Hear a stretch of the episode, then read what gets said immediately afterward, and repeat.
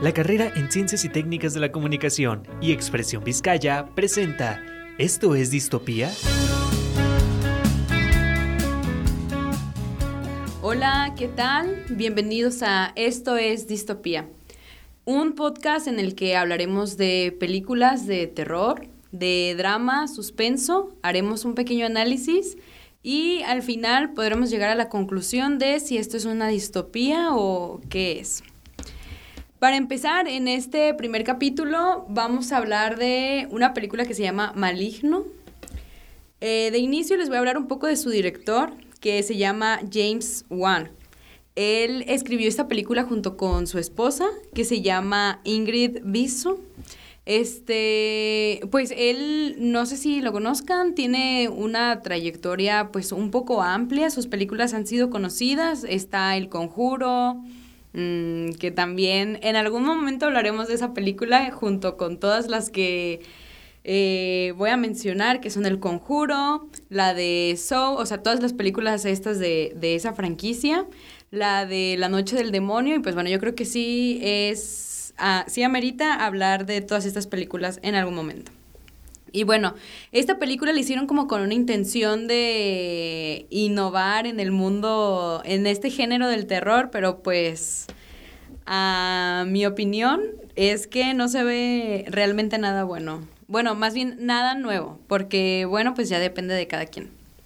Y bueno, la película en realidad tiene varias inconsistencias y creo que a este punto tengo que advertir que habrá spoilers, así que si piensan ver la película, Mm, es de pensarse, ojo.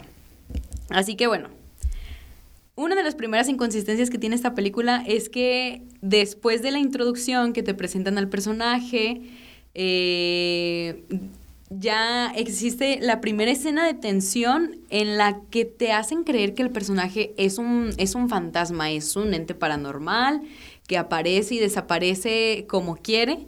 Después el plot twist pues cambia y ya no es un fantasma. Pero o sea, yo me pregunto como de, ¿cómo lo hizo? ¿Cómo es que al inicio entró, salió, apareció y desapareció como quiso? O sea, me queda claro que, que fue un guionazo para hacernos creer algo y luego, no era lo que creías, era otra cosa. Pero pues, o sea, hijo, échale ganas a tu guion, tantito, tantito argumentame, o sea, dame, dame a entender por qué pasa. Otra de las inconsistencias es que, este, bueno, aquí ya entra el spoiler, porque resulta que el maligno, o sea, como para dar contexto, porque creo que entré como muy directo a hablar de, de la película, es una mujer que ya ha quedado embarazada varias veces y nomás no puede, entonces está como traumada con que quiere tener una persona que comparta su sangre porque ella era una hija, era adoptiva y así, entonces quería como compartir sangre con alguien y ya llevaba varios intentos de embarazo y los abortaba, no podía. Pues ya estaba como muy deprimida, su esposo era alcohólico y una vez en una discusión la azota contra la pared y de ahí surge todo esto. Se me hace bien curioso también porque como que todas las historias de psicópatas nacen así, un golpe en la cabeza. Y ella, en cierto modo, si lo analizamos como de una manera realista, pues se hizo una psicópata a partir de este golpe en la cabeza. Pero bueno, a raíz del golpe empiezan a suceder cosas extrañas que es que al inicio te hacen creer que es un fantasma pero después te vas dando cuenta que es, un ente físico, o sea, es algo real, algo que tiene vida. Y el argumento es la cosa que más risa me da. Gabriel, es decir, el maligno, es una...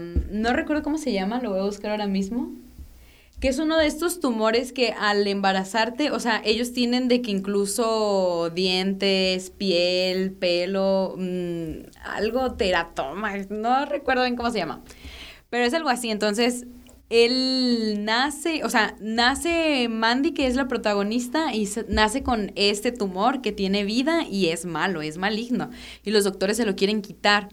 Pero después del golpe, pues como que despierta, lo, lo nace otra vez, pues, y ya es él, Gabriel, su hermano, quien hace todas estas atrocidades de que mata y anda cobrando venganza y cosas así.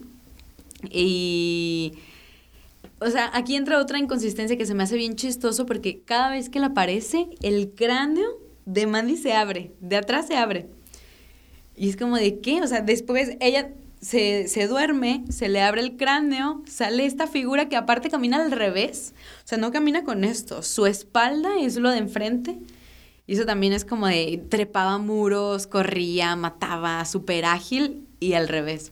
Y cómo es que su cabeza, cómo, cómo ella no se daba cuenta, o sea, me pregunto en la mañana, no despiertas y dices, chin, me duele el cráneo, o sea, despiertes con el cráneo abierto. Me parece muy inverosímil este, este argumento, porque pues de verdad, ¿cómo, ¿cómo es que cierra y abre tan fácilmente?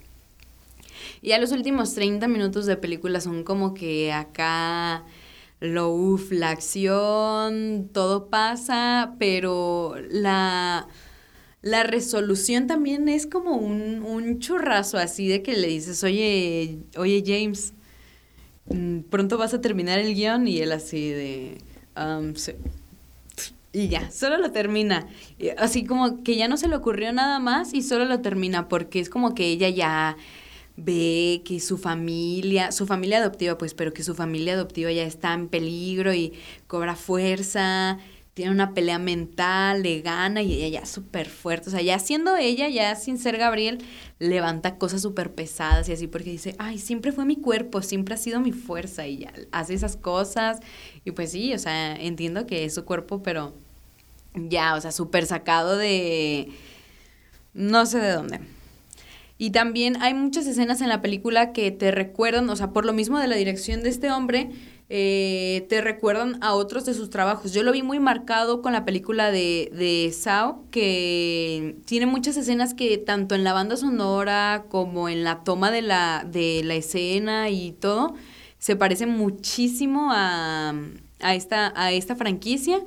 Pero tampoco podría decir que es una película, uff, qué asquerosa, asquerosa porque realmente sí tiene tomas, tiene escenas que son muy disfrutables a la vista, están muy bien hechas. Y pues mi veredicto final con esta película es que, pues primeramente en ese capítulo habría que definir qué sería la distopía. O sea, porque una distopía es todo lo contrario una utopía. Una utopía es algo perfecto, es algo placentero, es algo bello, es algo que te gusta. La distopía es todo lo contrario. Entonces, es contrastante que el terror es algo feo, es algo que te causa incomodidad, es algo distópico. Pero yo creo que esta película no es completamente distópica porque no, no te hace sentir esa incomodidad, no te hace sentir ese terror. Es entretenida, sí. Tiene escenas buenas, sí. Pero no, no llega a ti como sentir ese verdadero terror de decir, esto me podría pasar, mm, esto se ve muy real, o sea, esto ya me pasó no, no creo que, que te cause ese efecto, así que creo en este caso ser distópico sería bueno y esta película no es distópica, así que yo le pongo más o menos un de 1 al 10, un 5.5, porque está dominguera, está entretenida la verdad, un poco. Así que, pues bueno, esa es mi análisis y un poco crítica de esta película llamada Maligno de James Wan. Y pues nada, espero les haya gustado. Próximamente estaremos hablando de más películas, no propiamente como de terror, mm, yo qué sé, paranormal o así. La idea es abarcar también un poco de drama, un poco de suspenso, un poco de hechos reales con asesinos y cosas por el estilo. Entonces, espero nos puedan acompañar en las siguientes emisiones de este podcast y me dio mucho gusto haber compartido este momento con ustedes. Nos vemos. Muchas gracias por sintonizar. Esto es Distopía